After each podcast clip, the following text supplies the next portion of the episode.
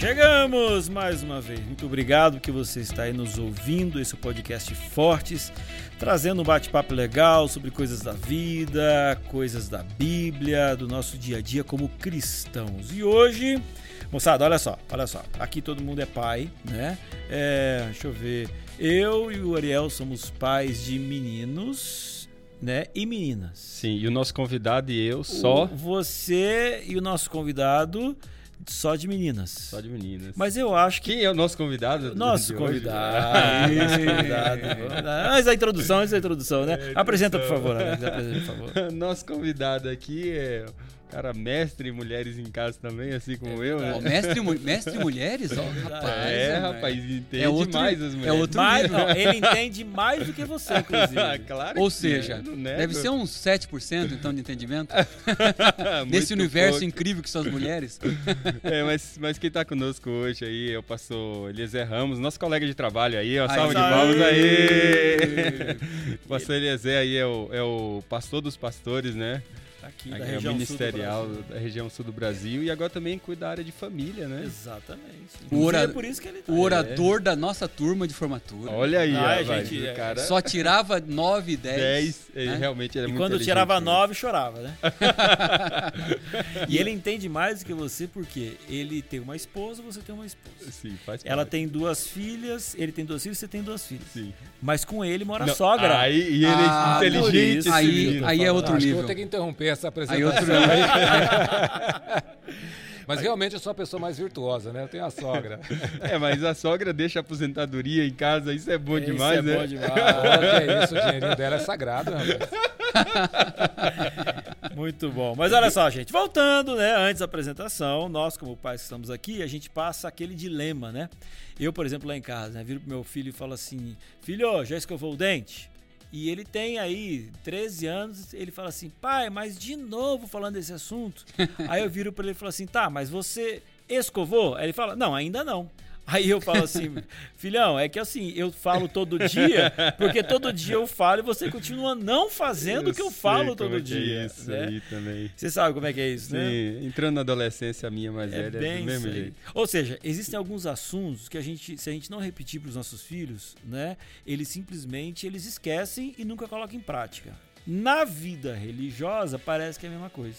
Tem temas que a gente fala, fala, fala, fala. Alguém nesse momento vai falar assim, mas eles vão falar sobre esse assunto. De novo, né?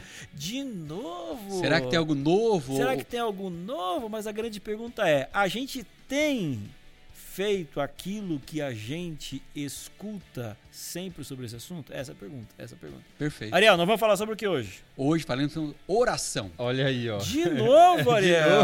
Não, esse tem, assunto. Mas tem campo aí, tem campo aí. Até, até porque a gente precisa orar mais, né? Então, estamos em tempos difíceis, então é tempo de oração. Então, então o assunto é relevante. Não, e outra, chega em qualquer igreja por aí, qualquer uma, entrega papel e caneta pro povo e fala assim: coloca aí no papel quais são as prioridades de um cristão para que ele cresça espiritualmente. Cara, todos vão colocar a leitura da Bíblia, todos vão colocar a oração no topo da lista. Aí você pergunta assim: agora coloca o tempo aí que você gasta com isso comparado com o gasto com outras coisas. A gente hum. vai perceber que a Netflix, talvez, né? É, Pega, tá, né? Outras, outras coisas estão tomando tempo precioso do que é essencial. Ou seja, estar consciente de que algo é importante não significa ainda que eu esteja é, executando isso, né? Isso aí. É interessante que teve um colega meu que foi num, num culto. Ele foi num culto e ele cronometrou quanto tempo foi gasto em oração naquele culto. Então o pastor Ariel falou que o topo da lista é oração. E aí, num culto de duas horas e meia, cinco minutos foi gasto foram gastos em oração. Nossa, é, isso, isso, é o que acontece a maior, boa parte das igrejas quando diz que tem um culto de oração, mas na verdade não é um culto de oração, é um culto de pregação, né? A semana de oração, né? É, a semana, a semana de oração. Semana de oração. Gente, se der tempo até vamos ter oração aí na semana. Exato, e ora muito pouco. Eu gosto muito daquela frase de um, de um teólogo inglês do século XIX, o Frederic Maurice, que ele diz o seguinte, que a oração, principalmente a oração do Pai Nosso, ela pode ser decorada rapidamente mas o coração demora para aprendê-la. Então isso faz muito sentido com a ilustração que você abriu esse episódio aqui, Omar, de que às vezes a gente fala para os nossos filhos, ó, oh, faça, faça, mas você pode até saber, você pode até entender, mas se você não estiver praticando, é porque ainda não internalizou no coração. Por isso que esse episódio é tão importante para a gente trazer à tona mais uma vez. É, veja bem, a gente está falando sobre esse assunto meio que embalado nesse momento histórico e cronológico da Igreja Adventista, né, Ramos? Mas a gente não quer que esse assunto simplesmente fique agora para essa semana, né? O que está acontecendo em todo o território da divisão sul-americana a partir agora desse final de fevereiro, né? É, nesses. São 10 dias né, que a igreja separa todos os anos para que sejam 10 dias especiais de oração. E, e o objetivo desses 10 dias é simplesmente mostrar para as pessoas: olha, nós precisamos ter uma vida de oração, então a gente separa 10 dias para enfatizar esse assunto, mas é para seguir o ano todo. Né? Agora, por que, que é preciso ter uma vida de oração, moçada? Só pegando carona nesse negócio dos 10 dias, Elmar, antes de responder sua pergunta, isso faz alusão àquele momento da ascensão de Cristo que ele falou o seguinte: olha, vocês, vocês fiquem atentos e preparados, porque vai descer sobre vós o Espírito Santo e depois vocês vão pregar a mensagem por todo mundo. E logo em seguida a ascensão de Jesus Cristo, o que, que eles vão fazer? Eles vão passar esses 10 dias orando e aí culmina com o recebimento do Espírito Santo e ele sai para pregar para todo mundo. Então, esse chamado dos 10 dias de oração é uma alusão ali em Atos, capítulo, o início do capítulo 2, né, 1 e 2 de Atos, que é um chamado à igreja para orar, para receber o Espírito Santo, para sair em missão para pregar. E a oração faz muito sentido nesse processo, ou seja, tem uma causa por trás da oração e quando a gente entende isso a gente se engaja na oração com muito mais é, com muito mais interesse com muito mais entendimento e isso responde parte já da sua pergunta por que, que a gente tem que orar né é, e além disso está é, no âmago do que é ser cristão né Jesus disse que é, o, a essência de ser um discípulo é o amor, né? Então, se vocês me amam, vocês guardam os meus mandamentos. E é a pergunta que a gente pode fazer: você consegue amar alguém com quem você não se comunica? Você não fala com essa pessoa? Você não interage com essa pessoa? Então, se a gente entende que a religião ela é baseada num relacionamento com Deus, tem que haver conversa dele conosco, a palavra, e tem que haver conversa nossa com ele, a oração. Perfeito. Olha, é, eu acho que a gente tem que olhar também esse assunto sobre grande conflito. Ou seja, a gente está num grande conflito do bem contra o mal. Nesse desenho do grande conflito, Deus, então, ele quer nos proteger. Mas existem é, duas forças muito claras aí. E é interessante, o grande conflito não é uma luta sem regras. Deus colocou limites ao que Satanás pode fazer e limites até o que ele pode fazer. Né? Então, quando ele fala assim, eis que estou ao porta e bato, ele está colocando aí o livre-arbítrio. Então, quando eu oro nessa, nessa... O livro de Jó, que deixa isso bem Sim, claro que exata, falou, né? Exatamente. Então, quando, tal, talvez Deus não possa mudar as circunstâncias. Por exemplo, Jacó orou. E orou a noite inteira, lutando com Deus. Só que Deus não consegue mudar o Esaú. Cara, o Esaú, ele continua marchando. O cara mandou presente, passa para trás de mim. Tô com os 400, tô, tô marchando. O Esaú é símbolo daqueles que não querem mudar. Deus não pode obrigar alguém do mundo aí, que não quer nem saber, a fazer uma coisa.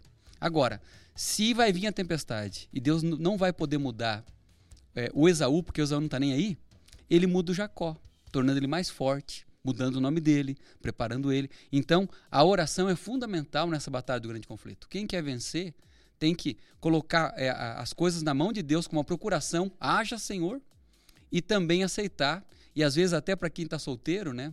Não deu certo o namoro, porque você orou a Deus, livra-nos do mal. Ele respondeu, você que não.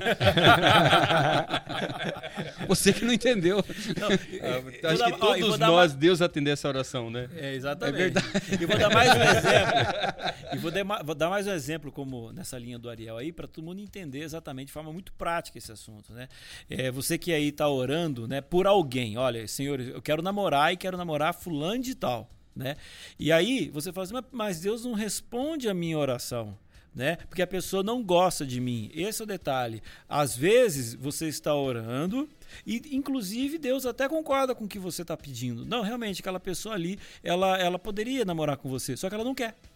Só que ela não quer. Então, a minha oração, ela também tem limites. Perfeito. Não que Deus claro. tenha limites, mas é que Deus ele está num contexto em que ele é, não é, é, é perigoso falar isso, que Deus, o poder do, de Deus tem limite, né? Ele, mas até ele, o... ele, ele, limitou as regras do grande conflito. Exatamente. Não, exatamente. E um exemplo, um exemplo disso aqui é o seguinte: eu fui pastor solteiro durante um tempo. O início ali, meu ministério. Hum, Olha, o momento da Você não Quebrou conhece corações. também, não? Confessionário, confessionário. Quebrou, quebrou corações, pastor Alex. Não, o que, que acontece é o seguinte: teve uma pessoa que disse é, que ela disse que era muito de oração e tal, e ela disse que orou a Deus e, e Deus mostrou pra ela, de alguma maneira na oração, no sonho, não sei, que ela tinha que namorar comigo.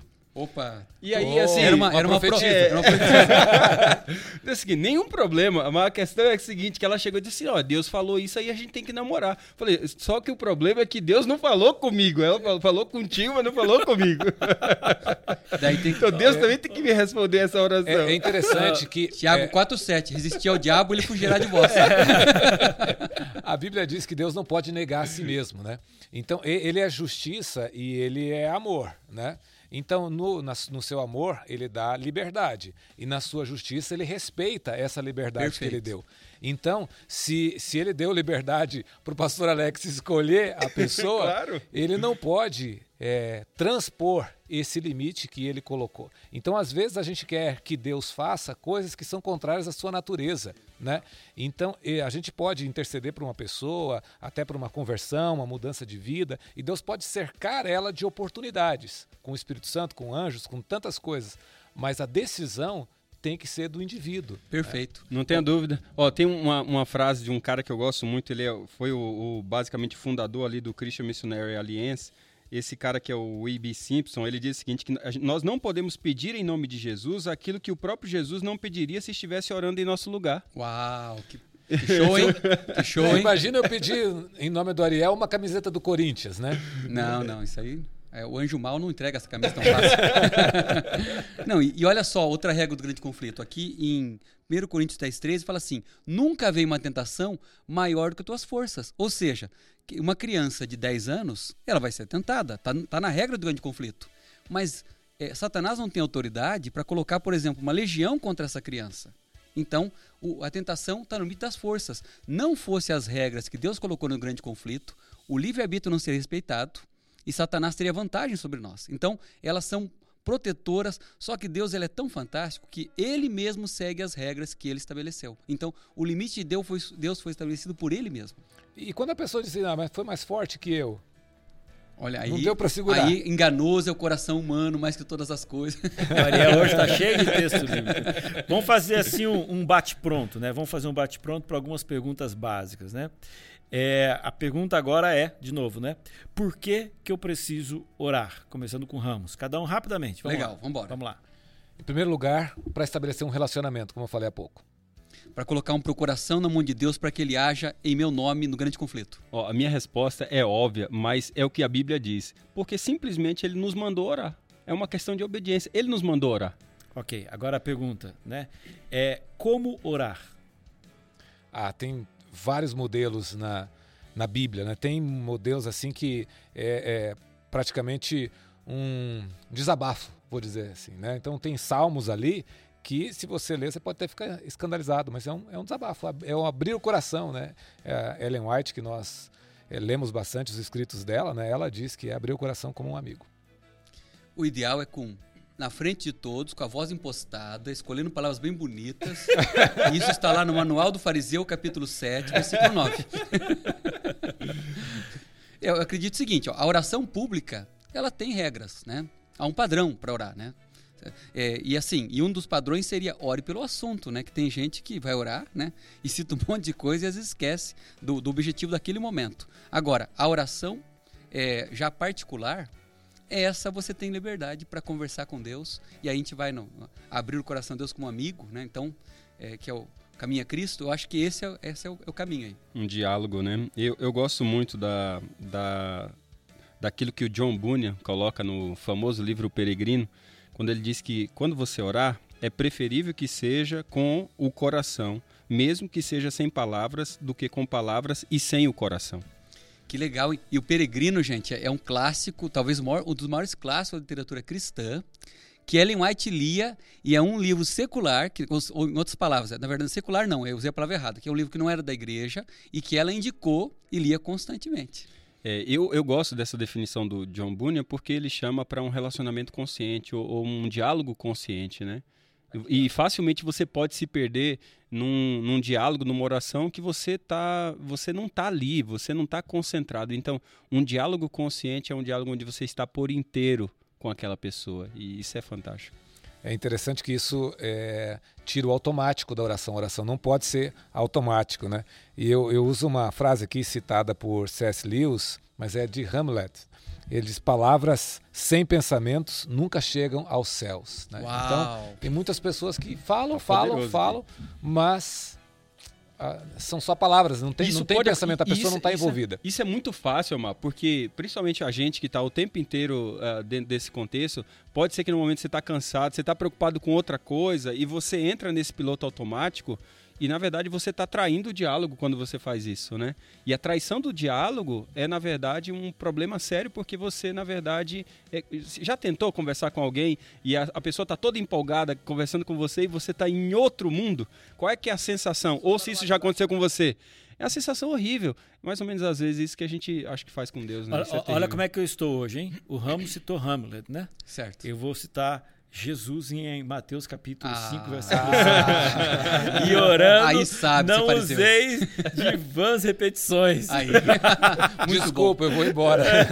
É, Para Mas... voltar na cultura pop aqui, então, tem um livro chamado Lendas do Povo de Deus, de Malbatarran. Cara, é genial. É, a cultura judaica, eles usam muito as histórias para contar, para ensinar os conceitos, né? E ali conta a história de um homem, resumindo aqui a história, de um homem que chegou para o rabino e disse, por favor, ore para que o rei morra. Ele estava no exílio. Ele é muito cruel, os impostos são muito altos, ele é ruim. O rabino então disse: Como que, que eu faço para esse homem não perder a fé, mas atender a oração dele? Ele disse: Fique aqui, eu vou orar. Entrou no quarto, orou por alguns minutos, voltou e disse: Já morreu. Sério, que bênção! Deus seja louvado! Só que é o seguinte: Deus me revelou logo no final da oração que o próximo rei será o dobro pior. Ele disse: ah, Nossa, cometi um erro, por isso tem que orar, seja feita a vontade de Deus. Você não podia pedir para ele ressuscitar? Não, agora já matamos, agora vamos ressuscitar o homem. Só um pouquinho. Ele entra, ora mais alguns minutos, volta e fala assim: Já ressuscitou, pode ir tranquilo. Indo para casa, ele passa no palácio e fala assim: E aí, vocês viram quando o homem morreu aí? O, guarda disse: Não, ninguém morreu aqui não. Ele disse: Que fantástico, Deus matou, ressuscitou e ninguém nem viu. e aí eles colocam essa aplicação sobre é, a gente queria escolher a nossa vontade, mas não pensar na vontade de Deus, né? na, na, no livre-arbítrio, como as coisas são conduzidas. Né? Mas então, sabe que tem um tema interessante, desculpe interromper, pastor Emar, que é justamente a intercessão pelas pessoas que a gente não gosta. Né? O caso Legal. aí, o cara estava indignado com o rei, e, e, como é que a gente vai orar por essas pessoas? Então, é, é, essa intercessão ela também tem um espaço, né? De nós conversarmos com Deus. Olha, Senhor, eu tô, eu tô muito aborrecido com as atitudes que a tal pessoa tá, tá tomando e, e você vai conversando. Pode acontecer duas coisas, né? Nessa oração. Você pode tornar, tomar uma atitude mais favorável para com a, a, pessoa e olhar por outro ângulo, Deus mostrar outras coisas para você, ou ele criar oportunidades para que essa pessoa se transforme e mude. Né? Então, a, a, gente pode ter vários temas, que foi a sua pergunta original, na, na nossa oração. E um deles é a intercessão, tanto por aquelas pessoas que a gente é, gosta, quanto aquelas pessoas que eventualmente a gente está tendo problemas. Até, então, até então já... pelas autoridades, né? Isso. Segundo Timóteo fala para. Quer dizer, na verdade, 1 Timóteo 2, de 1 e 2, fala: orem pelas autoridades, diz aqui, ore pelo Bolsonaro, ore Romanos pelo Lula. Romanos também, né? Romanos. Fala ali bem claramente. É, então, Ramos, já pega no embalo que você está. O que, que eu posso esperar da oração? Né? É, quais são os benefícios que eu posso esperar de uma vida de oração? Ah, isso é, é uma resposta que, que demanda até um pouco de tempo, né? Porque são muitas coisas que a gente pode esperar. Mas eu acho que a primeira coisa é a, a gente tem que esperar que a gente se alinhe com Deus, né? De ter uma conexão com Deus. Então, isso eu posso esperar. Agora, tem benefícios que são medidos, né? Como só, uma pessoa... um pouquinho só um pouquinho, desculpa. É que eu gosto, eu gosto tanto dessa ideia da oração que eu precisava falar também a respeito disso, né? É, e, e, pouca gente fala sobre esse detalhe de você ter uma vida de oração em que você gaste tempo para se alinhar com o pensamento do céu. Né? Porque às vezes você está ali num processo de, de, pedido, pedido, pedido, e Deus, inclusive, ele quer dar aquilo que você está pedindo. Só que se ele der naquele primeiro momento que você começa a pedir, aquilo ali pode não ser uma benção para você. Sim. Então, você vai no processo de oração, e esse processo é o processo em que o céu vai trabalhando em você. Para que você possa, no momento de receber a benção, você estar alinhado com o pensamento do céu, né? Aconteceu uma coisa interessante quando eu estava é, iniciando o meu ministério, né? não tinha chamado, o pastor Ariel foi um privilegiado, ele tinha o um chamado antes de terminar o curso, eu não. E eu estava lá orando, pedindo a Deus, obviamente, um chamado né, para eu poder trabalhar. E, e, e vinha algumas propostas de trabalho, mas eh, quando eu terminei o ensino médio, eu recebi uma proposta de trabalho na igreja. E as propostas que eu estava recebendo eram semelhantes àquelas que eu tinha recebido antes de iniciar a faculdade de teologia. Eu falei, mas não pode, senhor. Como é que eu que vou fazer a faculdade de teologia e vou iniciar numa posição inferior até aquela que eu tinha quando, quando eu terminei o ensino, ensino médio? E aí um dia eu estava chateado com isso, abri a Bíblia, comecei a ler ali o livro de Jó e tal, e, e aí Deus perguntando para Jó onde você estava quando eu fiz isso, onde você estava quando eu criei isso. Então, daí a pouco eu parei e pensei, mas o que, que eu estou lendo aqui? O que, que eu estou lendo? Ah, Deus está respondendo para Jó. E por que, que Jó estava questionando a Deus? Porque ele não entendia o que estava acontecendo com ele. Ele queria ter saúde e, e se livrar daquela situação e estava sofrendo. Eu pensei, então é a mesma situação minha. Então, Jó precisava deixar que Deus dirigisse a vida dele naquele momento. E, e eu, naquele momento, eu disse: Senhor, é, o que o Senhor preparar para mim, como pastor, eu vou aceitar, ainda que seja uma posição é, inferior até que eu tinha antes. E aí foi dois dias depois dessa oração, eu recebi o chamado para ser pastor. Então parece que Deus estava dizendo: olha, você não é do seu jeito, é do meu jeito. Se alinhe comigo primeiro, que depois vem a resposta. Deus, Deus tem essa esse jeito de trabalhar às vezes, para que fique claro que foi ele que fez, para que não haja mérito humano, onde ele age assim no último instante. Tá chegando o faraó, aí o mar abre. Parece que não tem jeito, aí ele, ah, ele faz com que o Jordão pare de correr. Então, é, é preciso ter paciência, né? Na história de Jó tem isso.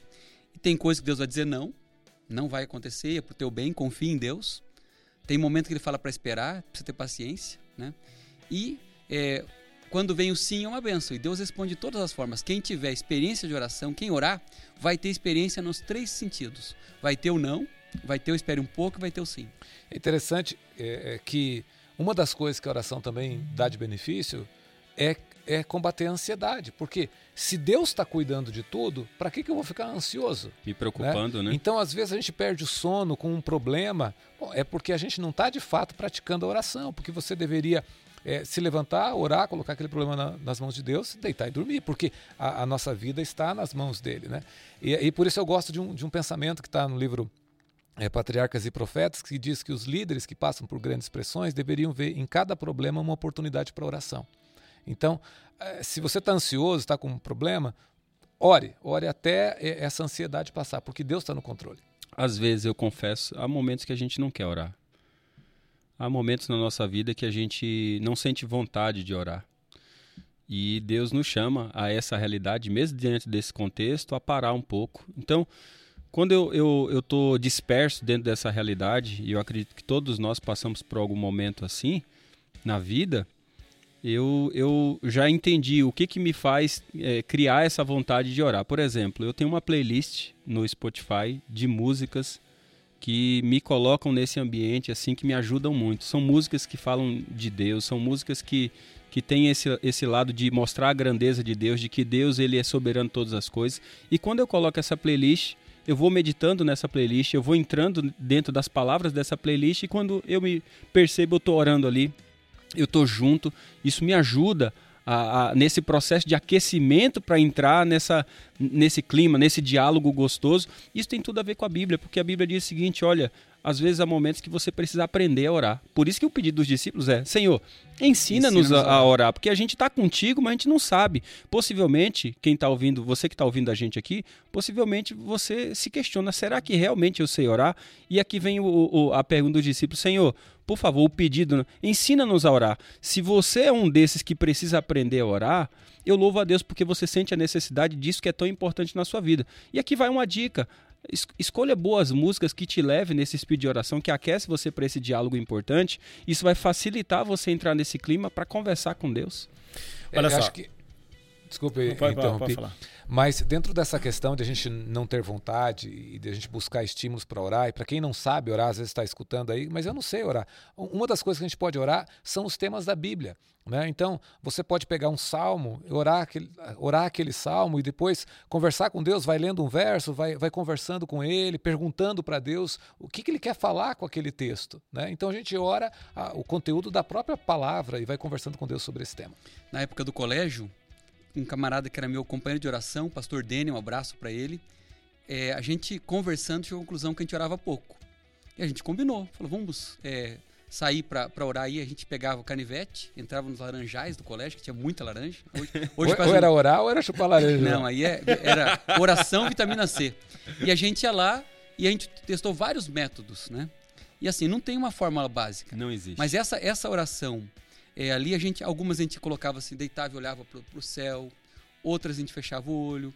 Então, assim, e ali, num bate-papo com Deus como um amigo, faz, faz toda a diferença. E aproveitando assim para contar algo pessoal, quando eu estava com seis anos de ministério, teve uma época que eu estava orando muito pouco.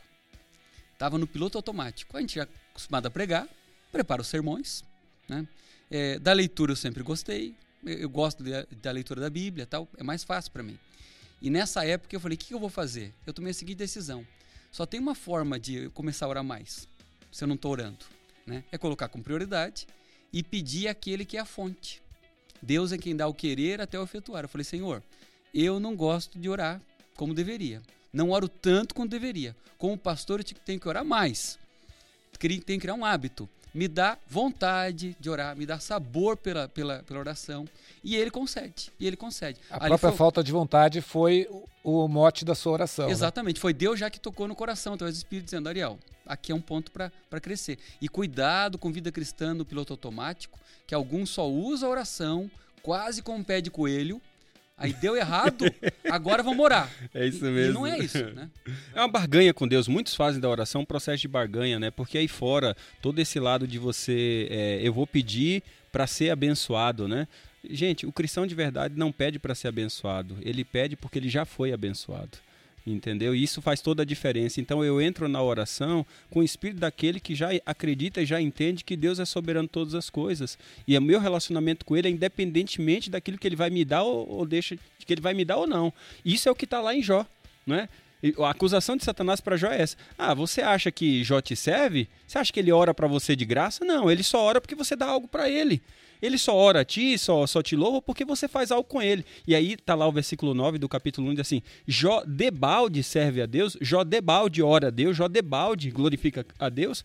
A palavra debalde ali a palavra rinan no hebraico, quer dizer de graça. Você acha que ele faz isso de graça? Não, ele só faz isso porque você dá coisa para ele. Então, todo o livro de Jó é Jó sem nada para mostrar que Jó serve a Deus independentemente se Deus faz algo ou não. A gente não ora a Deus porque Deus tem que dar algo para nós. A gente ora a Deus porque a gente é agradecido por aquilo que ele já fez na cruz do Calvário por nós. Já pensou se ele respondesse todas as orações dos cristãos? Gente, surgiria um batalhão de gente dizendo, vão para a igreja. Tá ali um povo que tudo que eles pedem, eles recebem. Então, a oração não é para receber tudo que eu quero. Ela, ela tem, é, tem outro objetivo. Agora, pega esse negócio que você está falando, Ariel, com a, a primeira ilustração do Elmar, se a gente dá tudo que os nossos filhos pedem. O que, que acontece? Se a gente dá tudo que os nossos filhos pedem, na hora que eles querem, do jeito que eles querem, nós formamos basicamente é, crianças, filhos mimados, né? Frágeis. né? Frágeis. Frágeis. Eles não conseguem lidar com a adversidade, eles não têm força, porque eles receberam tudo sempre Sem fácil, saúde. né? Então, tem um pensamento que também do, do, do C.S. Lewis, que diz que se nós fôssemos mais fortes, talvez Deus pudesse nos tratar com menos carinho, né? Então, é, algumas pessoas, ah, mas nesse caso, então, eu não quero ser, não quero ser forte, né? Mas é interessante que a oração, ela é como alimentação, né? Quando você come coisas saudáveis, você tem prazer em comer outras coisas saudáveis. Mas se você já começa ali com batata frita e outras coisas mais e hambúrguer, você já logo quer um refrigerante ou alguma coisa para fazer com que aquilo des- desça, né? Então, se a gente tem uma vida de oração e anda com Deus, a gente tem vontade de orar mais, estudar a Bíblia e eh, frequentar a igreja. E se você tem pouca vontade de oração, talvez de orar, talvez você tenha que estar olhando para o seu cardápio, que quais são as outras coisas que estão no seu cardápio que elas podem estar abrindo o apetite para outras coisas e não para oração? Eu acho que a vida de oração passa primeiro pelo entendimento de que é importante, né? Igual quando você está doente. Você não toma um remédio cheio de prazer, nossa, que alegria, vou tomar o remédio. Você toma um remédio porque você entende que você precisa. Eu acho que de algum momento, pelo menos no início, a oração é mais ou menos assim. Né? Eu sei que eu preciso. Aí você começa a tomar esse remédio ao ponto que daqui a pouco de não querer, daqui a pouco você começa a ter prazer. E na minha vida tem uma pessoa que me influenciou muito. hoje ele é médico ali na região de Artur Nogueira, Dr. Márcio de Jesus. É um camarada que numa época que eu estava espiritualmente não estava legal. Eu morava no Rio de Janeiro e a gente morava no mesmo apartamento ali. Ele estava fazendo faculdade, eu estava trabalhando tal. E todo dia eu acordava e ele estava na sala é, fazendo o culto dele e orando. E ele tinha momentos assim bem longos de oração. Depois ele se casou e uma vez eu fui visitá-lo em casa e ele me mostrou, falou assim: Omar, aqui é meu cantinho de oração. Então, dentro da casa dele, recém-casado, ele tinha o um cantinho de oração. Então, que aquilo benção. ali foi uma coisa que me impactou muito e faz muita diferença na minha vida durante todos esses últimos anos. Eventualmente, eu lembro desse, desse detalhe. Aí, eu descobri que o momento que eu tenho mais alegria e mais prazer em orar é exatamente no primeiro momento do meu dia.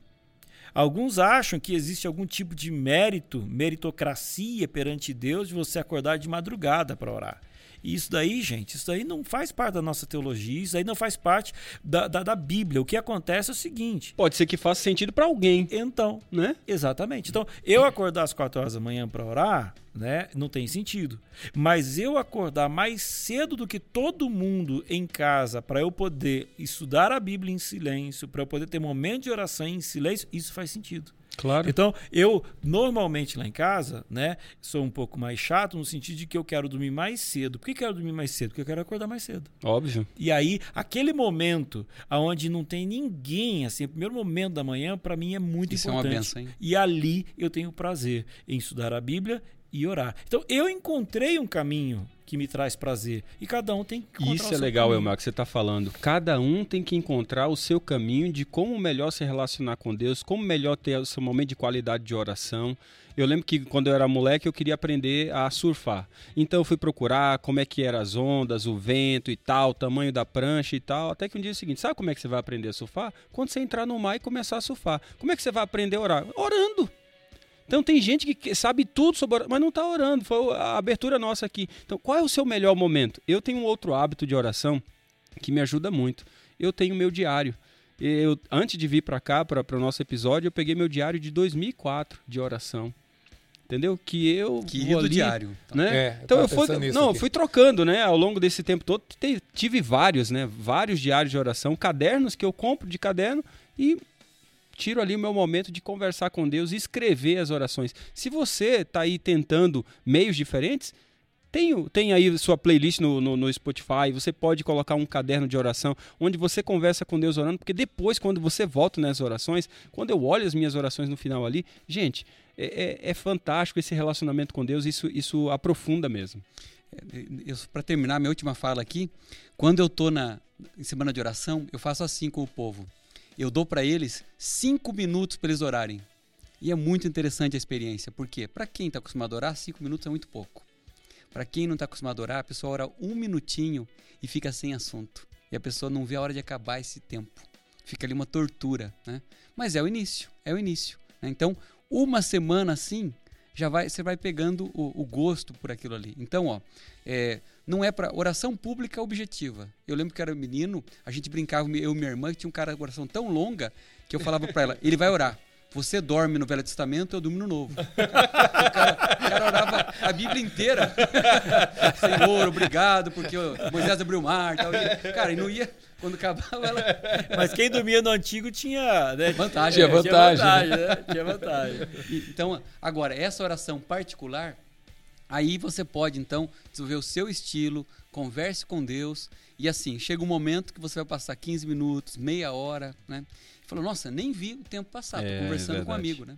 É uma, só antes de terminar aqui, assim, você falou de uma inspiração, né? Minha inspiração de oração é minha mãe, sabe? Quando eu olho pro joelho dela e vejo que o joelho dela é mais escuro do que o restante da, da perna dela, porque ela é uma mulher de oração, isso me inspira e eu sei que ela me coloca sempre nas orações dela e de certa forma me sinto sustentado pelas orações de minha mãe.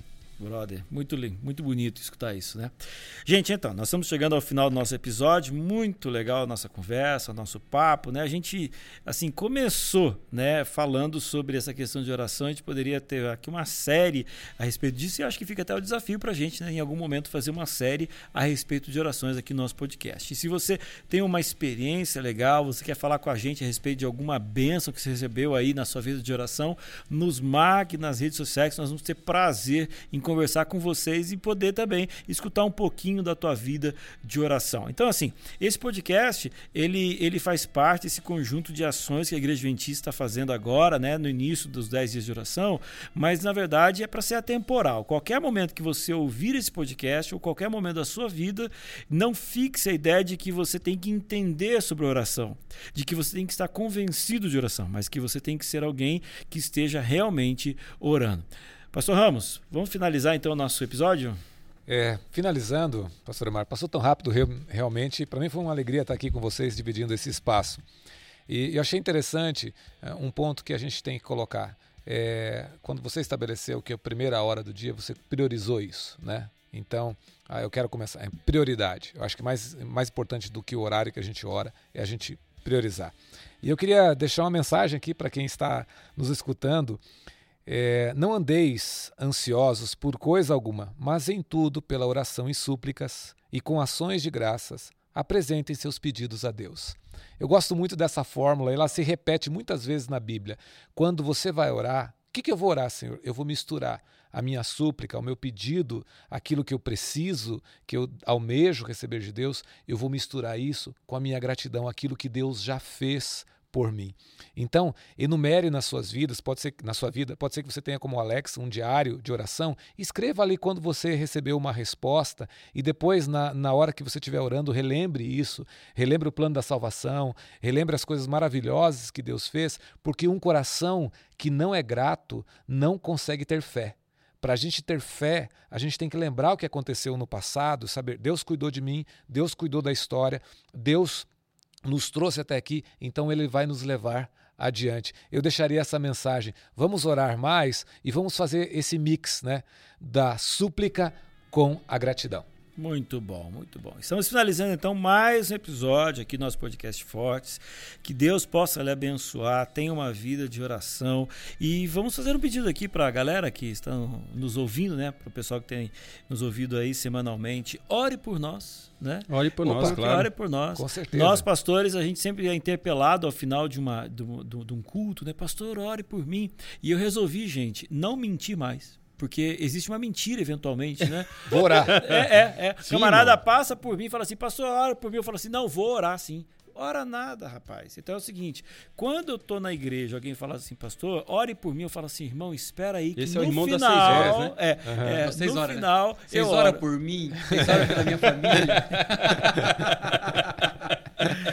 Então, assim, para eu não mentir, é, para eu não mentir pro irmão, eu falo assim, irmão, se o senhor quiser uma oração, espera aí que eu vou orar pro senhor, porque daí eu falo o nome, a gente verdadeiramente ora e não Claro. simplesmente, né, passa por ali. Até porque, Elmar, até porque os irmãos têm essa noção de que a nossa oração é mais ouvida do que as deles. E isso é uma tremenda de uma mentira, entendeu? Nós não temos um dedinho a mais com Deus do que as outras pessoas.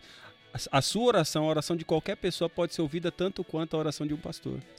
É interessante que eh, a oração, quanto menos a pessoa tem vontade de orar, mais ela precisa. Quanto, quanto mais prazer ela tem em orar, ela tem em orar, talvez ela esteja com a vida mais tranquila. Então, se você está ouvindo esse podcast, usa essa regrinha. Se você tá, tem pouca vontade, ore bastante. Né? Se você já tem vontade, aproveite o seu tempo com Deus. É isso aí. Gente, valeu então por mais esse episódio. 1 João capítulo 2, versículo 14, diz aquilo que você já sabe. Jovens, eu vos escrevi porque sois fortes e a palavra de Deus, podia colocar um adendo aqui, né? E as orações permanecem em vós. e tendes vencido o maligno. Valeu, gente. Até o próximo episódio. Um abraço. Tchau.